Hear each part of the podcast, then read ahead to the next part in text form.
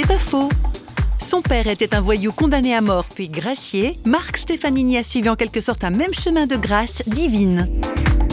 Lorsque j'ai connu euh, ma femme, euh, elle m'a dit je ne suis pas inquiète pour moi, je suis inquiet pour toi parce que toi, tu prêches bien, tu parles bien de l'amour, tu parles bien de Jésus, mais tu as un poids sur tes épaules qui est trop lourd. Il va falloir que tu vides le sac.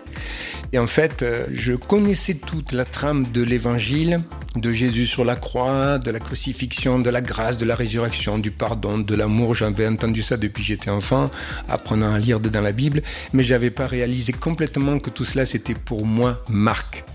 Et ce jour-là, Dieu m'a converti. Je peux dire que la grâce de Jésus est vraiment entrée sur moi. J'étais complètement libéré.